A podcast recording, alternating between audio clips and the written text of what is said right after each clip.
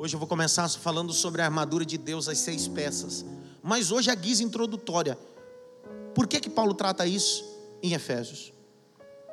O que que Paulo quer falar ali? Qual é a verdade dali? Então nós vamos trabalhar um pouco sobre arqueologia bíblica, sociologia bíblica, vamos tratar um pouquinho da cidade de Éfeso, quais eram os tabus, e aí vamos falar um pouquinho sobre é, o culto espiritual que existia ali, as potestades que existiam, tá? Então, meu texto base é a base de todas as terças-feiras que vai ser lido, Efésios, capítulo de número 6, verso 10.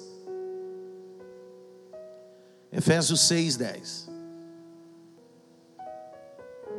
No demais, irmãos meus, fortalecei-vos no Senhor e na força do seu poder Revesti-vos de toda a armadura de Deus, para que possais estar firmes contra as astutas ciladas do diabo.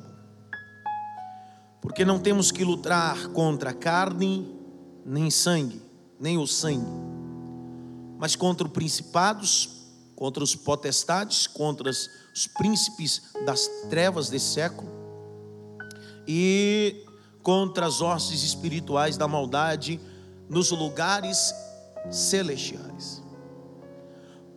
Portanto, tomai toda a armadura de Deus, para que possais existir o dia mal, havendo feito tudo, ficai firme. Estai, pois, firme, tendo cingido os vossos lombos com a verdade, vestida a couraça da justiça, calçado os pés da preparação do evangelho da paz, tomando sobretudo o escudo da fé, com o qual podereis apagar todos os dardos inflamados do maligno. Tomai também o capacete da salvação, espada do Espírito, que é a palavra de Deus. É a palavra de Deus. Dá um toque pelo menos em cinco, diga para ele assim: fica ligado, cara. Era conhecida como uma cidade um tanto quanto cultual, adoração era a primazia que existia naquela cidade. E claro que era uma adoração pagã.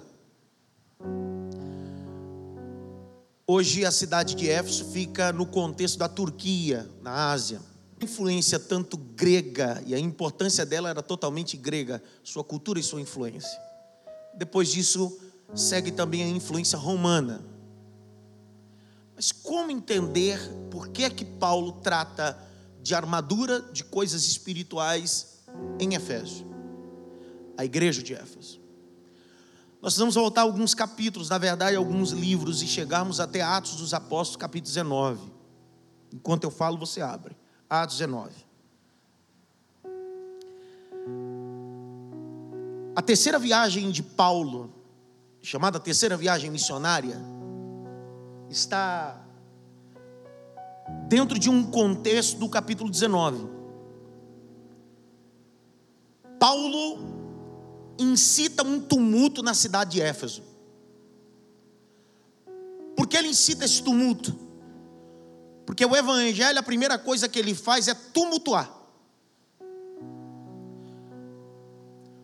É no mesmo livro de Atos dos Apóstolos uma declaração tanto quanto contraditória de que muita gente encontra quando alguns que pregam o evangelho com veemência, a expressão de um homem é: aqueles que têm alvoroçado o mundo chegaram também aqui.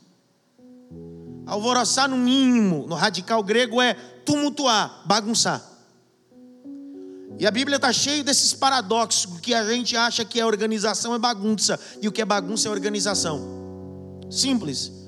Quando você abre em Ezequiel 37, o texto vai dizer que enquanto o profeta profetizava, houve um reboliço, uma bagunça. Mas como bagunçar o que já está bagunçado? Porque o texto vai dizer que os ossos estavam espalhados, estavam bagunçados. E como bagunçar o que já está bagunçado? É a mesma coisa que o Evangelho faz na vida em cidades. Como bagunçar o que está bagunçado? Na verdade, quando o evangelho é pregado, ele nos confronta a grau ponto que parece que ele está bagunçando as nossas ideias religiosas, mas na verdade ele está organizando o que está bagunçado. Simples. Quando você está num ambiente sujo, não tem como você não limpar o ambiente e não se sujar com ele. Porque alguém que quer é, limpar um ambiente precisa se comprometer com o ambiente. E automaticamente ele vai se sujar com o ambiente. Então o que o Evangelho faz é se envolver com a pessoa, se envolver com o ouvinte. E o que o Evangelho faz? Ele acaba limpando você, porque só Ele tem o poder de limpar a tua vida e Jesus levar toda a sujeira sobre ele, os pecados. Capítulo 19, verso 1: Sucedeu que, enquanto Apolo estava em Coríntios, Paulo, tendo passado por todas as regiões superiores, chegou a Éfeso. Acharam ali alguns discípulos. Que discípulos? Discípulos que eram discípulos de João Batista, grite bem alto, João Batista. Onde está escrito isso? Está no verso 3. Eles só haviam recebido o batismo de João. Verso 2, Paulo indaga a eles dizendo: Vocês não receberam ainda o dom do Espírito, o batismo com o Espírito? Capítulo 19, verso de número 4, verso 6. Olha o 6: E impondo-lhe Paulo as mãos, veio sobre eles o Espírito Santo, e falavam em línguas, não é idioma, idioma é Atos 2. Línguas é Atos 10 na casa de Cornélio, é Atos 19, 6. O que aconteceu em Atos 2 não foi línguas, foi idiomas. Mas em Atos 10 o Senhor deu dom de línguas. Em Atos 19, lá na cidade de Éfeso, o Espírito Santo manifesta e o dom de línguas. E em seguida, o dom de profecia. Está no texto. Falaram em línguas e profetizavam. Que coisa maravilhosa.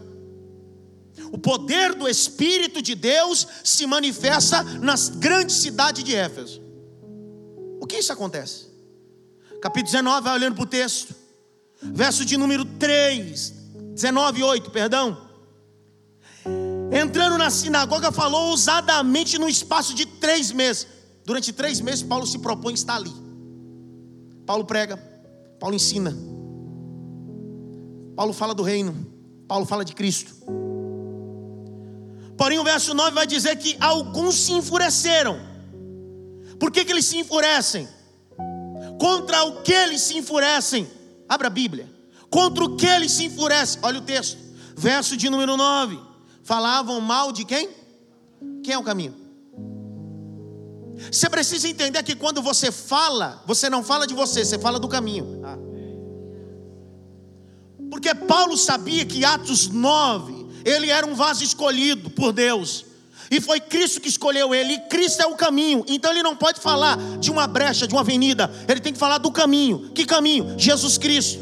Então quando você fala do caminho, fica tranquilo, vão arranjar briga com o caminho, não com você. Agora o problema hoje é que muita gente fala da estrada, mas não fala do caminho. Ninguém entendeu nada, mas tudo bem. A estrada sempre todo mundo quer andar, mas no caminho ninguém quer transitar. A secretaria hoje, na verdade faz a semana toda, mas hoje especialmente se intensificou para fazer ligações para a empresa, é, para a saída da nossa igreja para o sítio. Primeira observação que a empresa de ônibus faz é, é, é de terra ou é asfaltada, pavimentada? Por quê? Porque se não for pavimentada, vai triplicar. Por quê? Porque é dificultoso andar num lugar que é um caminho sem pavimentação. Por quê? Você corre o risco de pegar um buraco, uma pedra. Então, o grande problema de andar no caminho é que você pode correr o risco de cair no caminho. Ninguém entendeu nada, cara. Raiva que me dá. Para de fantasiar o evangelho, dizer que depois que você entrou no caminho não vai ter mais problema. No caminho tem pedra, no caminho tem buraco, no caminho você cai. Mas o bom de tudo é que você está dentro do caminho, o caminho te levanta, o caminho te conforta. Caminho... Aleluia! Porque você está dentro do caminho. A partir do momento que você está dentro do caminho, se você cair, você está no caminho, o caminho te levanta. Grande problema é andar na estrada. Porque se você cair na estrada, alguém passa por cima de você.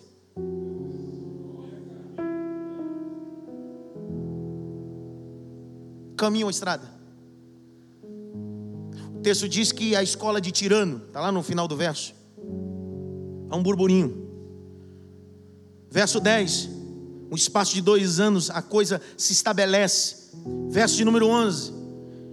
E Deus, pelas mãos de Paulo, fazia maravilhas extraordinárias.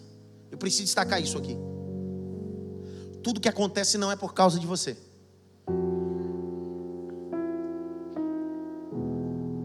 Tudo que acontece não é por causa. Tudo que acontece é porque Deus te usa. Através de quem? Porque Ele pode usar um cajado, Ele pode usar uma pedra, Ele pode usar um Moisés, Ele pode usar um Elias, Ele pode usar um Paulo. É através de alguma coisa, mas a glória é dele, o louvor é dele, a exaltação é toda dele. Então nunca fique ensorbebecido por alguma coisa. Deus só fez porque Ele é Deus, mas Ele precisou de alguma coisa, e quem sabe foi através de você que Ele fez. Você só foi um instrumento que Deus usou, porque se você não quisesse, Deus usaria outro. E eu caminho para o final da introdução. Capítulo 19, verso de número 12 de sorte que até os lenços e os aventais levavam dos, dos corpos, levavam é, do seu corpo aos enfermos, e a enfermidade fugia deles. Eu queria parar um pouquinho aqui. Claro. Veja que os aventais, as coisas, eram usados para curar os enfermos e expulsar os espíritos. Cara, uma coisa que tinha na cidade de Éfeso era demônio. Demônio escorrendo pelo cabelo das mulheres. Era demônio demais. O demônio comprava pão na padaria lá em Éfeso. Era cão, era um capeta demais numa cidade só. Era o diabo, literalmente. Por que, pastor? Porque era uma cidade tão mística que quando eles veem Paulo pregando ousadamente, eles dizem: pega o lenço. Pega o avental. E quando eles chegam e colocam no enfermo, o enfermo é curado. Fica imaginando o, o cara levando o lençol, o lenço de Paulo para casa e a mulher endemoniada.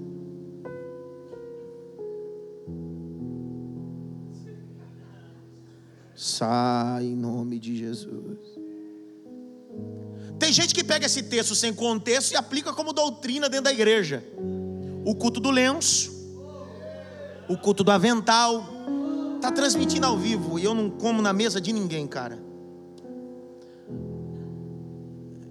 Eu não sou médico, por isso que eu não uso avental branco. Quem entendeu nada?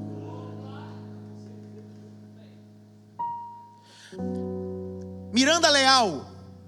Quem aqui é antigo sabe do que eu estou falando. Miranda, quem conhece Miranda Leal? Nunca ouviram Miranda Leal? Missionário Miranda, Miranda Leal foi um dos precursores, ele e o grande orador, intercessor de São Paulo, Davi Miranda, a usar jaleco branco. Miranda Leal no sul do país. Era usado muito na área da cura. Então ele usava um jaleco branco. Mas ele disse que Jesus voltaria em 2000. Não voltou. Hoje em dia tem muita gente com jaleco branco nos púlpitos se achando médicos. Eu tenho medo disso.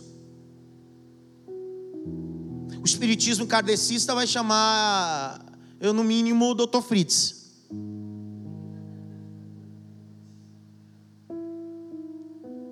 Passou onde o senhor quer chegar? No texto. O que cura é o nome de Jesus. O que cura é a palavra. Alguém me diz, então por que, que os demônios saíram, as pessoas foram curadas? Simples. Para curar, Deus cura, mas para salvar, são poucos. Tem muita gente preocupada com cura e pouca gente preocupada com salvação. Mateus 1, 21 diz: E ele nascerá, quem? Jesus Cristo. E ele virá e salvará a humanidade. Não se esqueça que lá no tanque de Betesda tinha muita gente para ser curado, mas nem todo mundo foi curado, só um só. Mas a salvação é para todos. Pastor, você está pregando contra a fé? Não, eu sou movido pela fé. Eu acredito em cura. Mas quando Deus não curar? Olha para mim. E quando Deus não curar, o que, você vai fazer? Vai dar vai crise? Vai morrer? Vai ficar bipolar? Sinto pânico? Depressão? Quando ele não curar? Quando ele não fazer o que você quer? Será que não contaram para você que Eliseu morreu de doença? Ninguém matou Eliseu, não, não foi decapitado, não. Ele morreu deitado numa cama doente. Sabe Eliseu, sucessor de Elias? Que orou e coisas aconteceu, ele morreu numa cama. Certamente deve ter orado para Deus curar e Deus não curou.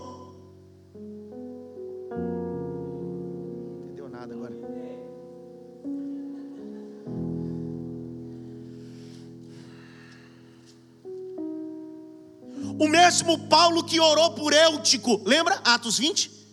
O mesmo Paulo que ora por Eutico, caído, morto, e Deus ressuscita, ele vai orar por um obreiro dele que está doente e Deus não cura. Sabe o que Paulo faz? Passa em Mileto e deixa o obreiro dele doente. E quando você orar e Deus não curar? E quando você orar e a coisa não acontecer, o que vai acontecer com você? Vai entrar em crise? Não confunda cristianismo com culto afrodescendente onde no culto afrodescendente você manipula as entidades. No cristianismo é você que é o barro e ele que é o oleiro. Vou falar de novo.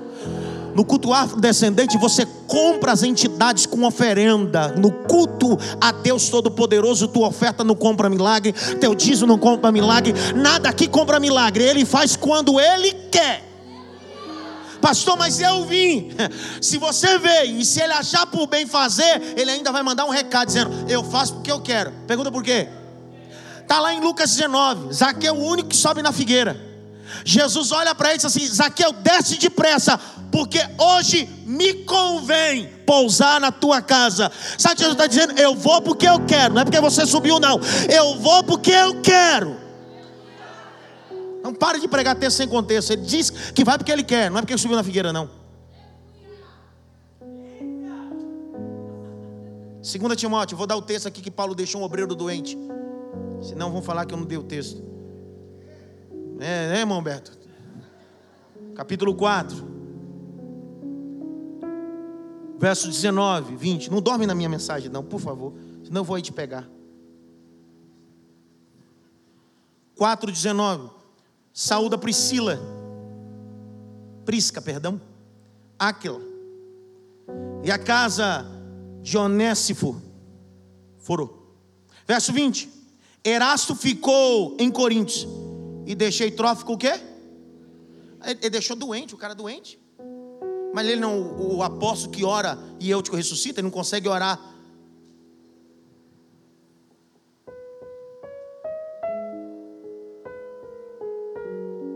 Você vai orar por um canceroso, ele vai ser curado, mas você vai orar por alguém com dor de barriga, ele não vai ser. Ninguém entendeu nada. Eu gosto da beleza do Evangelho. O mesmo Deus que cura a febre da sogra de Pedro, é o mesmo Deus que dá visão cego. Mas também é o mesmo Deus que não cura ninguém por falta de fé da cidade. Porque Deus não, não é manipulado por nada. Eu já disse aqui, vou repetir, já disse em outro lugar. O único belga que troca adoração por coisa é o diabo. O único que troca adoração por coisa é o diabo. Eu sou pentecostal, mas fico um tanto quanto irritado quando eu estou num ambiente e alguém pega o microfone e diz assim: adora que Deus vai te dar vitória, adora que a porta se abre. Não, quem faz isso aí é o diabo. Quando você adora o diabo, ele abre a porta. Quando você adora o diabo, ele te dá coisas. Você não tem que adorar a Deus porque Deus vai te dar alguma coisa. Passou então escrito isso, Mateus e Lucas, ambos capítulo 4. O diabo aparece a Jesus no deserto e olha para Jesus assim: Se você se prostrar a mim e me adorar, eu te darei reinos, poder. Quem troca adoração por coisa é o diabo. Jesus nunca prometeu alguma coisa a você porque você ia adorar ele. João capítulo 4 diz bem assim: O Pai está à procura de verdadeiros adoradores que adorarão ao Pai em espírito e em verdade. Quem adora em espírito e em verdade, adora quando tem, quando não tem, quando faz e quando não faz.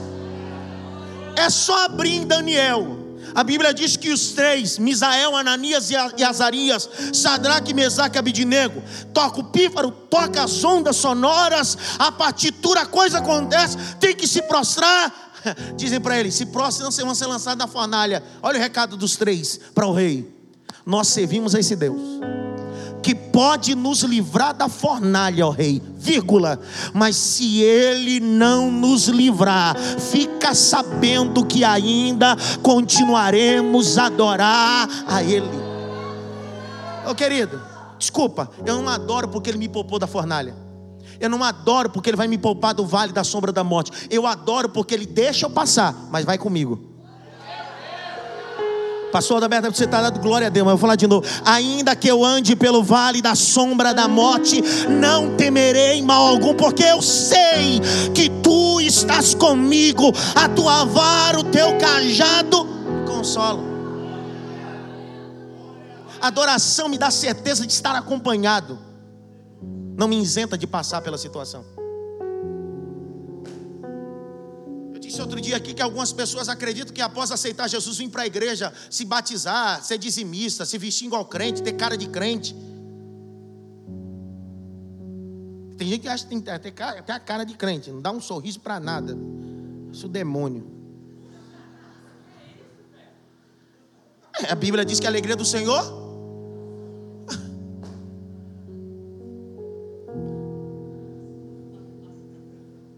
Tem gente que acha que depois que aceita tudo isso, faz tudo isso, essa, essas regras de fé que está certo fazer, ele acredita que adquire anticorpos espirituais. A partir de agora eu não vou ter mais problemas. Nunca mais. Minha empresa, ah, querido, Bill Gates está pego. Vai estourar a mim. Oh, querido, que idiotice nossa. Sabe que a gente tem às vezes a mentalidade de Marta e Maria. Pergunta para mim, que mentalidade? Quem é que recepcionava Jesus em casa? Marta e Maria. Quando Jesus queria comidinha fresquinha para casa de quem? Marta e Maria em Betânia. Quando queria dormir numa caminha gostosa, cheirosa, ia para casa de quem? Marta, Maria e Lázaro. Um dia Lázaro fica doente, João 11. Dá um todo tipo de chá para ele. Tudo que você imaginar deram para ele, a coisa foi piorando. Aí ela manda o um mensageiro, está lá no capítulo 11 de João, verso 2. E mandou, pois, elas um mensageiro até Jesus, e a mensagem era assim: diz para Jesus que aquele a quem ele ama está doente. Interessante. A mensagem não é assim, ó. Diz para ele que Lázaro está doente. Diz assim: diz para ele que aquele a quem ele ama está doente. Quer dizer que só porque Deus te ama você não fica doente. Só porque Deus te ama você não fica desempregado. Só porque Deus te ama você não passa por calúnia. Só porque Deus te ama você não passa por crise. Na verdade, só porque Ele te ama, você adoece. Só porque Ele te ama, você passa por crise. Porque através da tua crise, do seu problema, Ele vai manifestar a glória dele em você. Levante a mão direita assim, ó. Bate pelo menos em três notes assim. Deixa Deus o controle, rapaz. Eu vi um aleluia, mas.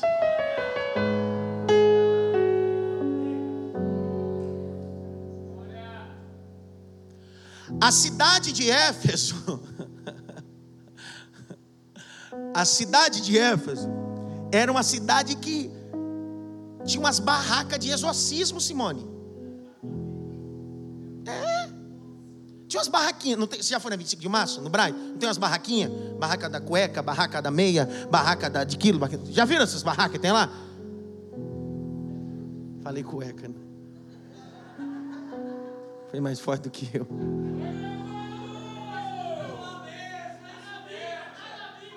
Mas está na Bíblia. Você sabe que cueca está na Bíblia. Você sabe? Vocês sabem disso, sabe ou não sabe?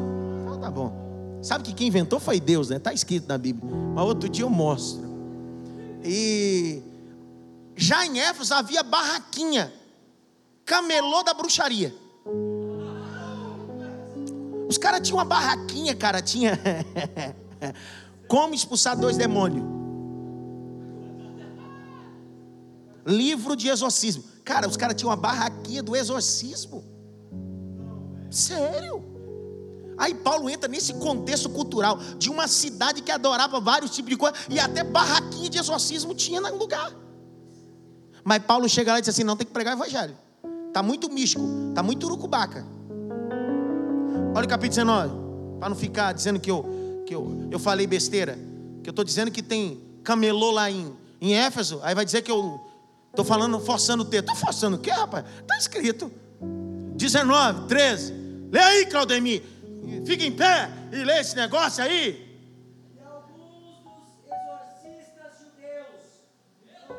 Camelô! Ambulantes, cara! Os caras eram exorcistas e era camelô ambulante, barraquinha dos exorcistas. Cola aí, tá na promoção da semana. Como expulsar o urucubaca dessa semana. Calma, Claudemir. Eu tô com vontade de falar isso.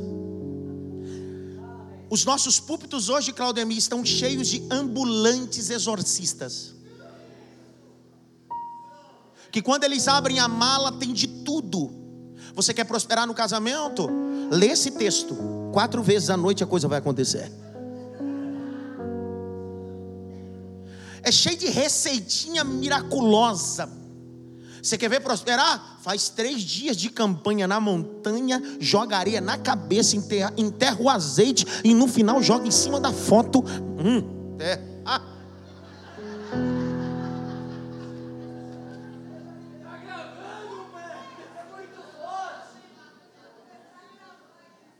Pastor, o senhor, tá, o senhor é contra o, monte? Como é que eu vou ser contra o monte? Um negócio daquele tamanho, eu vou ser contra ele?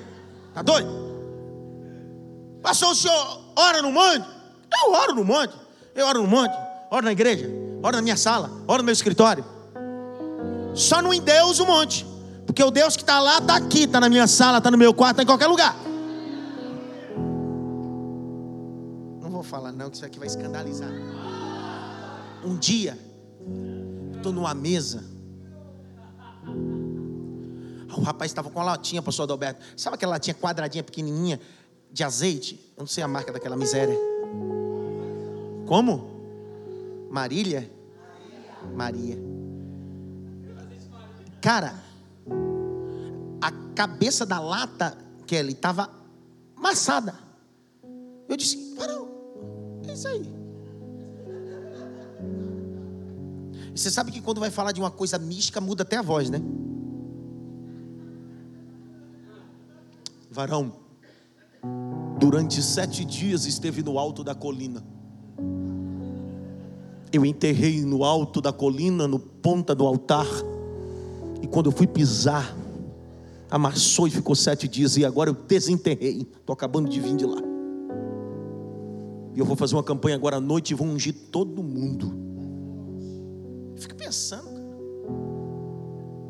São os ambulantes da igreja. Eu contei outro dia no seminário, a Camila Goy riu, riu muito. É, quando eu fui para Israel em 2014, eu trouxe um azeite de Jericó.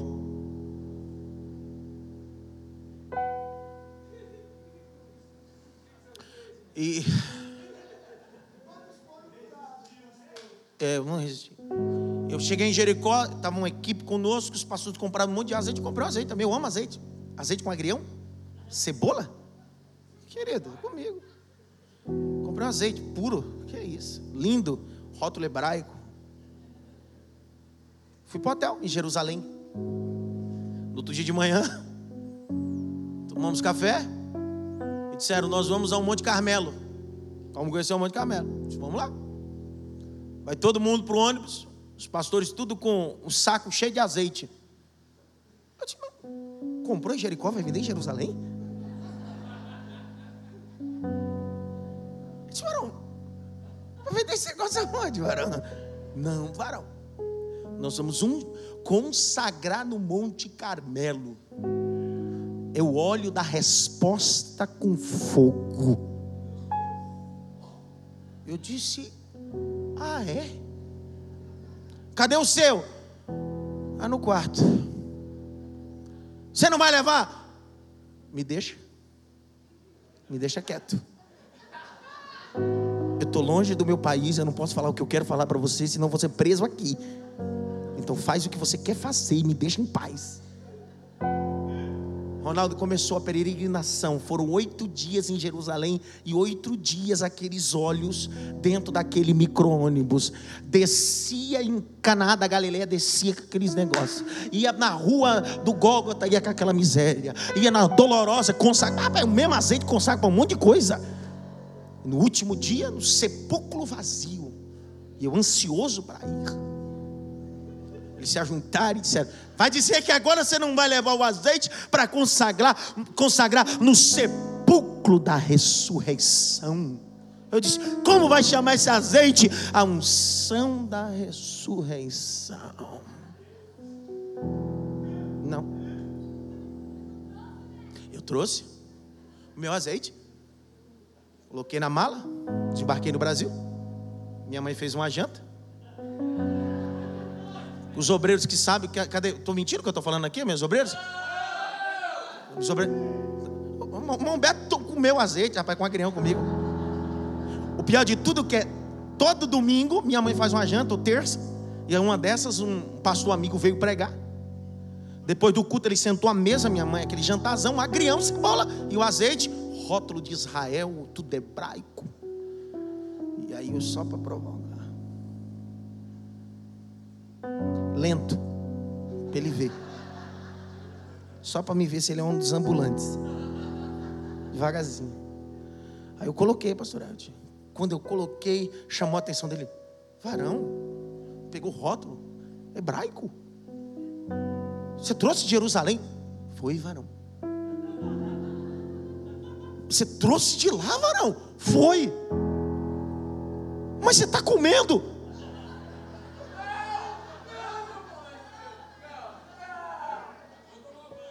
Mas se eu beber, dá desarranjo em mim, tem que passar. Não dá para beber.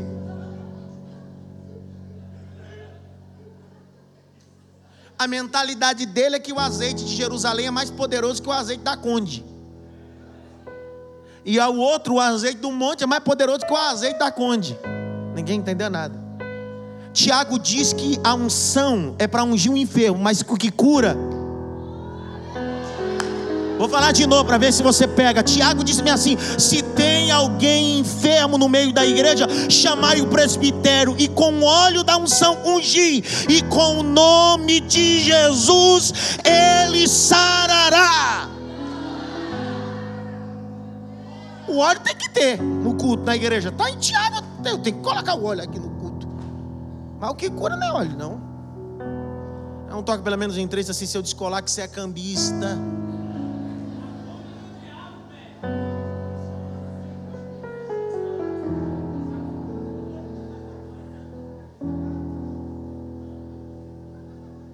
É flor ungida, é saco de sal, é tapete do milagre, é o portal que abre o céu. É, tem coisa que eu digo, mas rapaz, é muita invenção. Rapaz, eu estou com tanta pouca fé, cara. Isso cara é muita fé, eu tenho pouca. Ou eles têm muito, a fé deles é muito criativa, cara. Você sabia que os judeus, um tanto quanto místicos, usavam nos seus bolsos dente de jumento? Contra mal olhado. Tá cheio de crente colocando mezuzá na porta da casa e pagando mil reais ainda. Não, aí o cara coloca.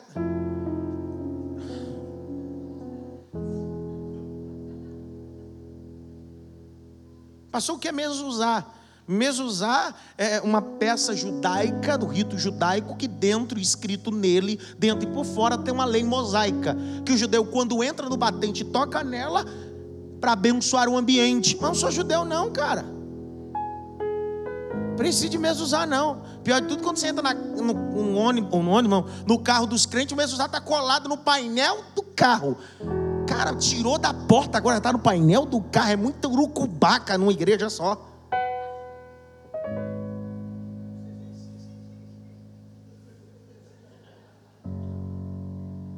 Denise não fala nada comigo, Denise fica olhando para mim. Pastor, o senhor não acredita nos, nos mistérios? Cara, se tem uma pessoa que acredita nos cânticos do Plúvia, dos Revácias, sou eu.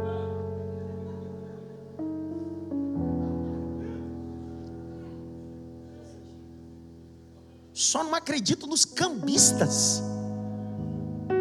E Jesus, Márcio, quando entrou no templo, o que ele chutou foi os cambistas, porque eles estavam fazendo dentro o que? Comércio, comercializando a fé. Minha vontade era que o próprio Deus descesse em alguns cultos, começando da igreja que eu pastorei, e começasse a entrar culto por culto, e começasse a chutar as bancas, os camelôs da fé, e levantasse um altar de oração, de adoração, para que o nome dele seja glorificado. Levante as duas mãos aí, mais alto que você pode, feche os teus dois olhos. Nós não estamos aqui por coisas, nós estamos aqui pela pessoa de Jesus Cristo. Você não precisa de coisas você precisa da pessoa de Cristo. Agora tinha camelô então, você leu lá. Tinha ou não tem aquela de mim? Você leu ou não leu? Camelô, exorcista. Vai.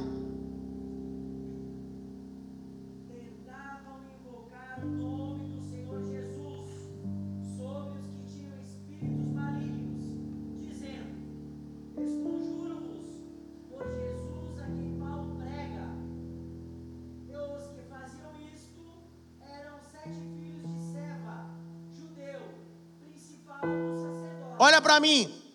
Tem filho de sacerdote se entremetendo em coisa que não sabe o que está fazendo.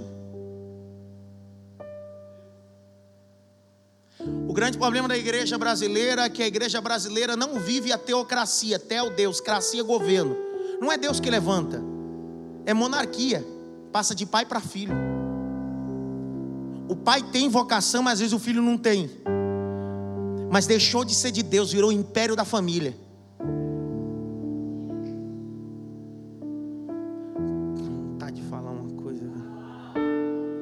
Quando o império é do homem, Deus é o próprio acabar com o império do homem. Tem um império que vai acabar esse ano, numa convenção que vai ter. E eu tenho orado por esse império acabar. Vai acabar com esse império. Que passa de pai para filho, de filho para pai, não sei o que lá, não sei o que lá, vai acabar esse império. Porque a igreja não pertence à família, pertence a Jesus. Vou falar de novo. Para quem sabe, sabe, para quem não sabe, eu estou falando de um ministério grande no Brasil, em São Paulo, que esse império vai acabar. O Senhor vai deixar bem claro que é Ele que manda dentro da igreja. É Ele que manda dentro da igreja.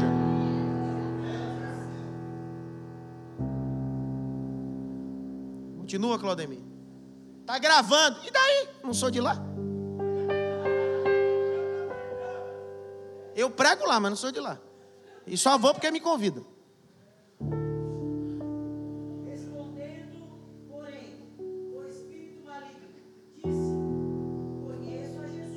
Conhece quem? E quem mais?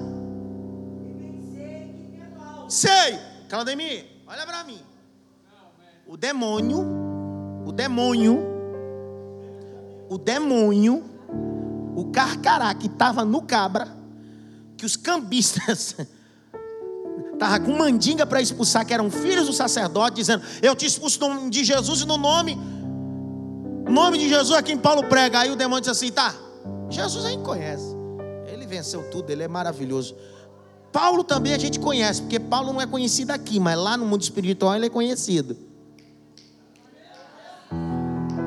Aí os demônios vêm assim, mas vocês, quem são?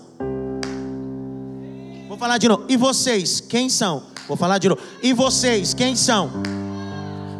Para você entender, tá, Nicole? Culturalmente, sociologicamente, eles são filhos do sacerdote, a classe maioral religiosa da época. E se tem alguém que é conhecido, é o filho do sacerdote, ou os filhos do sacerdote. Por onde eles passavam, diziam: Olha o filho do sacerdote. Eles eram conhecidos pela população, só não eram conhecidos pelos demônios na região espiritual. Tem muita gente se preocupando em ser conhecido na mídia social, muita gente se preocupando em sair um nome na revista, muita gente se preocupando com o um nome outdoor, mas o teu nome é conhecido no mundo espiritual, que se não for os próprios demônios vão te dar a surra. Os demônios.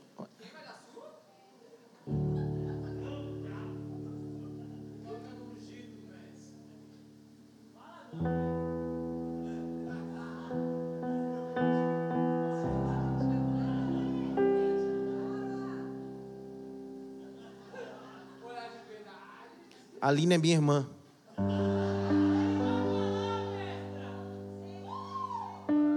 Aline gosta de expulsar demônio, irmão. Pensa alguém que tem uma chamada para exorcista ela.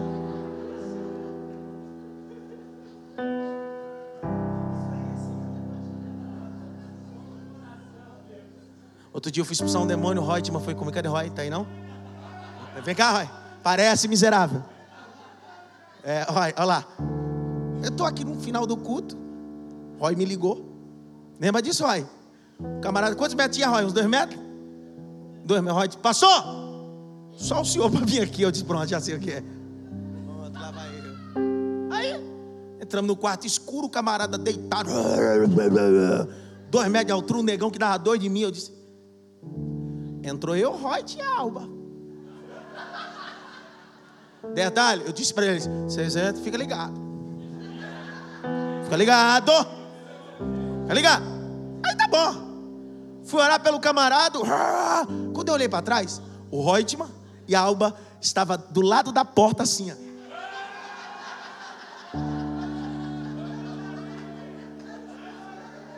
Os dois.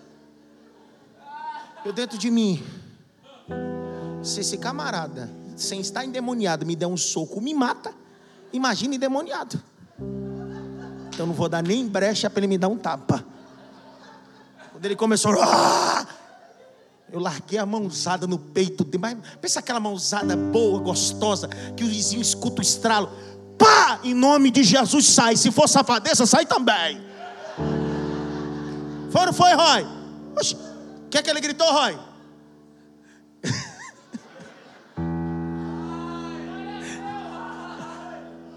Para, ai, para, já saiu, já saiu. Ah, então tá bom.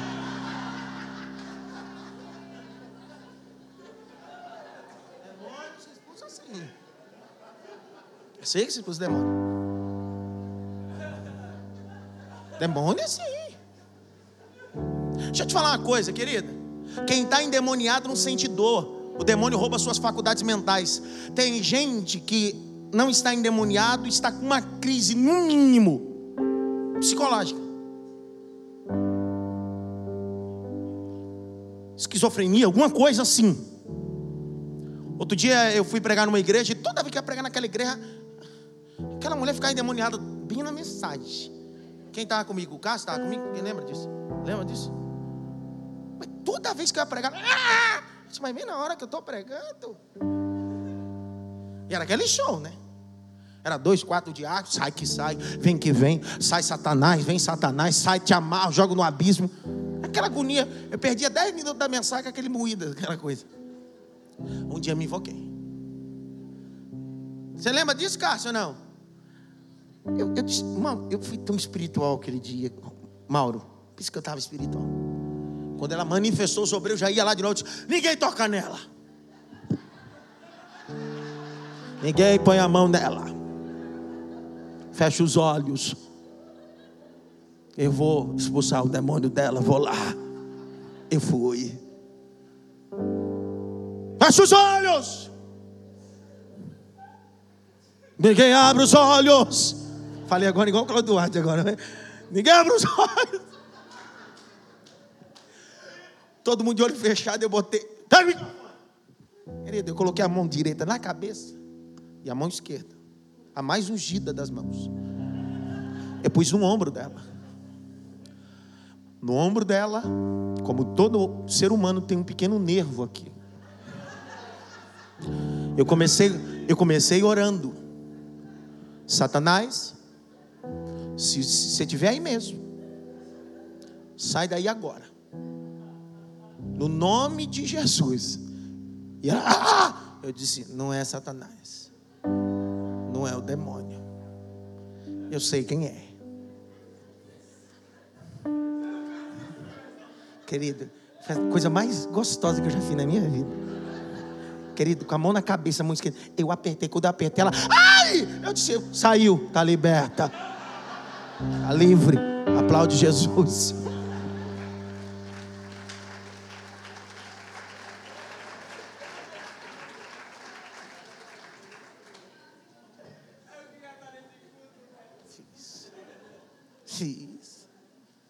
Demônio mais bem expulsado da minha vida. Pastor, nem no nome de Jesus, foi pertinho que saiu. Pastor, está querendo dizer que a pessoa não fica possessa de demônio? Vou te contar algo que é demônio. Nesses 15 anos, algumas coisas foram demônio, outras não. Um dia eu saí aqui do domingo, eu conto porque eles me permitiram contar sem citar o nome. Há uns 6, 7 anos atrás, o Aleph, lembra dessa história? Congregar conosco ainda. Um casal jovem da igreja. Após o culto, eles não tinham vindo para o culto. Quando eu cheguei em casa, eu morava na Zona Leste ainda, a mãe ligando desesperada porque a filha estava endemoniada em casa. Detalhe, eu morava na Zona Leste.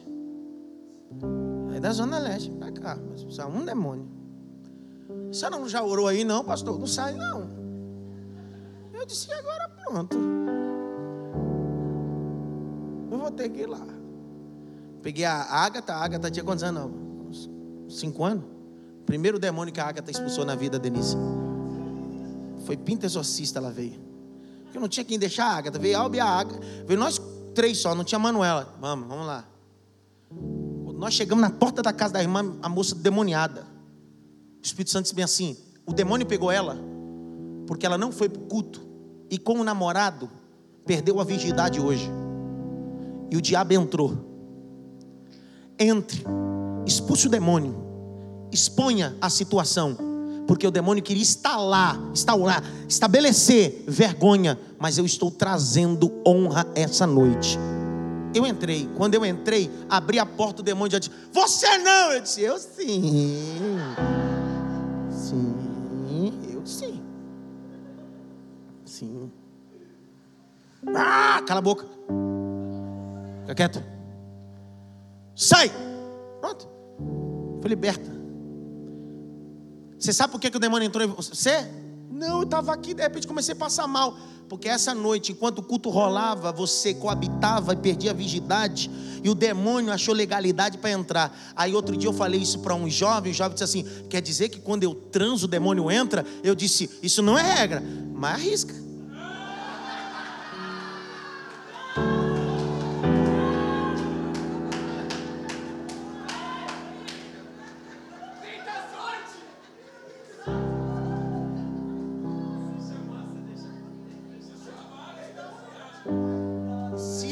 Arriscar endemoniar, vou deixar o demônio bater tua cara na parede. Depois que estragar tua cara, eu vou lá expulsar o demônio.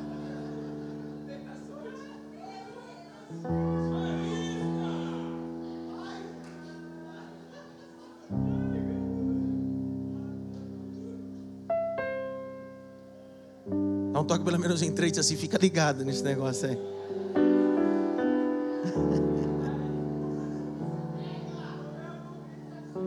Eu tenho 10 minutos para terminar essa guisa introdutória. Tem uma guisa introdutória para ver se você entende o que Paulo está vivendo aqui. Os cambistas estão lá. Mas sabe o que acontece? O demônio dá uma cacete neles. Lê, Claudemir. Com força. Vai, Claudemir. 19, Claudemir. Verso, que verso você está, Claudemir? 16. Vai, Claudemir. Olha o que acontece, Claudemir.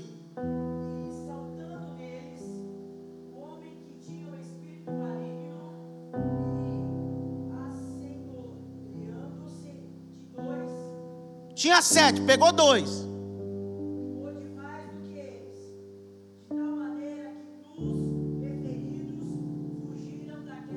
Então o demônio deixou eles nu e feridos. Deram, um, o demônio deu um cacete nos dois e mandou eles pelados para casa.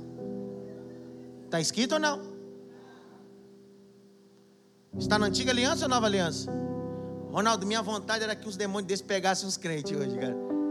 Desse um cacete nos crentes que se acha que é.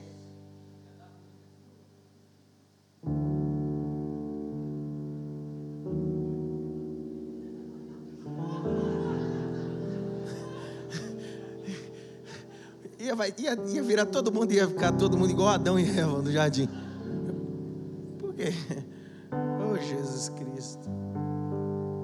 Verso de número 17, olha o que aconteceu diante de tudo isso. Lê.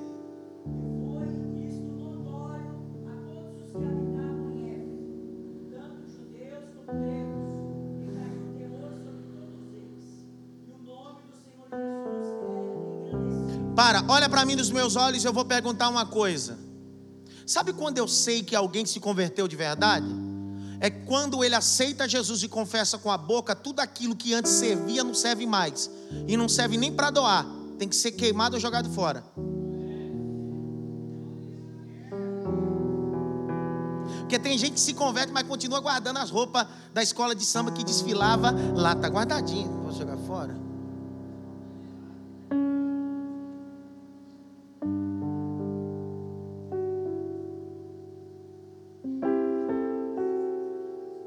Mas eu era espírito, eu tenho uns livros do. do Alain. do Desarte Hippolyte Rivail, conhecido como Allan Kardec, eu tenho dele. Chiquinho, eu tenho também. Até a cabana eu tenho, pastor.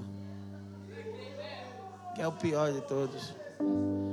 O pior de todos é o cabana, que você diz que é evangélico, mas não tem de evangélico nada, a cabana. Nunca foi. Ninguém falou nada agora. Sem contar aqueles que têm San Cipriano em casa ainda. Livro de San Cipriano. Mãe que guarda a roupinha da festa junina do vestidinho que a menina vestiu. Festa pagã, você guarda roupa pagã. O que fazer, pastor? Pastor, eu aceitei Jesus, tinha uma adega, tinha um uísque lá. O que, é que eu tenho que fazer? Eu dou para meu vizinho, ele toma uma, pastor. É o que não serve para você, não serve para o vizinho. É cavalo branco, pastor, é caro. Pode ser cavalo amarelo, verde. Pode ser todos os cavalos do Apocalipse.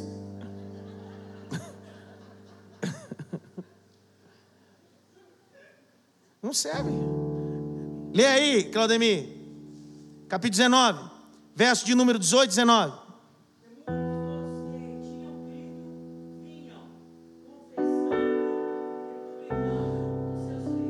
19.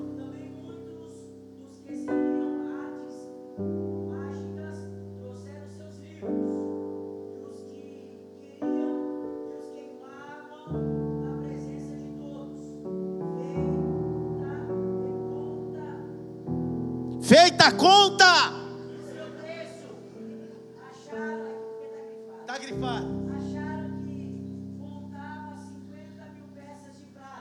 Claudemir. Pastor, mas eu tenho a coleção raça negra, pastor.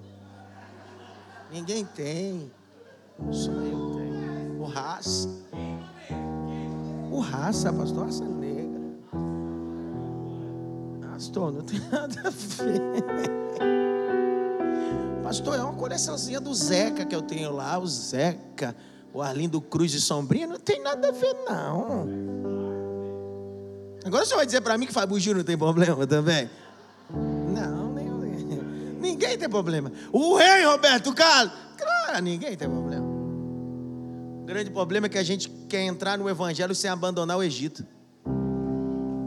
Eu sei que tem um monte de teólogo na rede social dizendo: vem e continua do jeito que você está. Mas o evangelho não mudou, não é estrada, continua sendo o caminho, tá? Vou falar de novo. O evangelho continua sendo o caminho, não é estrada não. Que tinha nessa cidade? Eu tenho sete minutos para terminar. O grande templo da deusa Diana. A deusa Diana, conhecida também, também como Artemis, era uma das sete maravilhas do templo antigo, um templo suntuoso. A deusa Diana era a deusa da fertilidade da sensualidade. Sabe como que é essa deusa? Cheio de seios. A pornografia era estabelecida ali em Éfeso. Segundo Deus que era adorado em Éfeso era o Deus Dionísio. Quem era o Deus Dionísio? O Deus Dionísio era o Deus da festa e do vinho.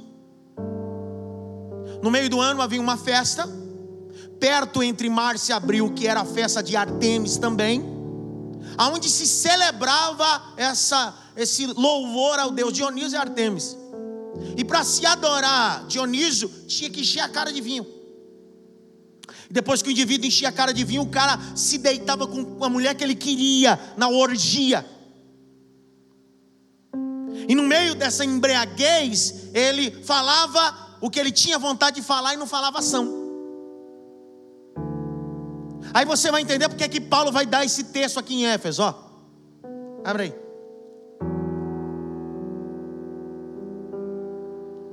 Capítulo 5.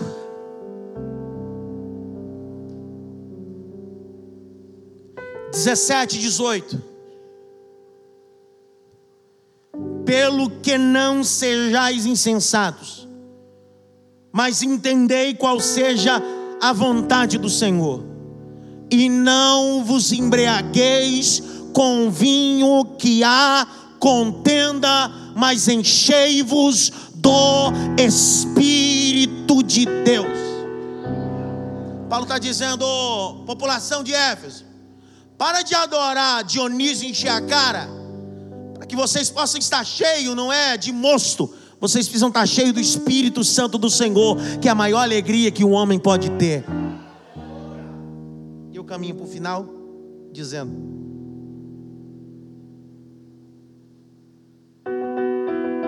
A cidade de Éfeso era conhecida como um paganismo, panteísmo. E é nesse paganismo, nesse panteísmo que Paulo vai propor semana que vem, o capítulo 6 e 10, ele vai começar falando dessas peças. Porque Paulo vai combater não as pessoas da cidade, mas os demônios que estão na cidade. Então hoje está uma quis introdutória. Porque nossa briga não é contra aqui, é lá.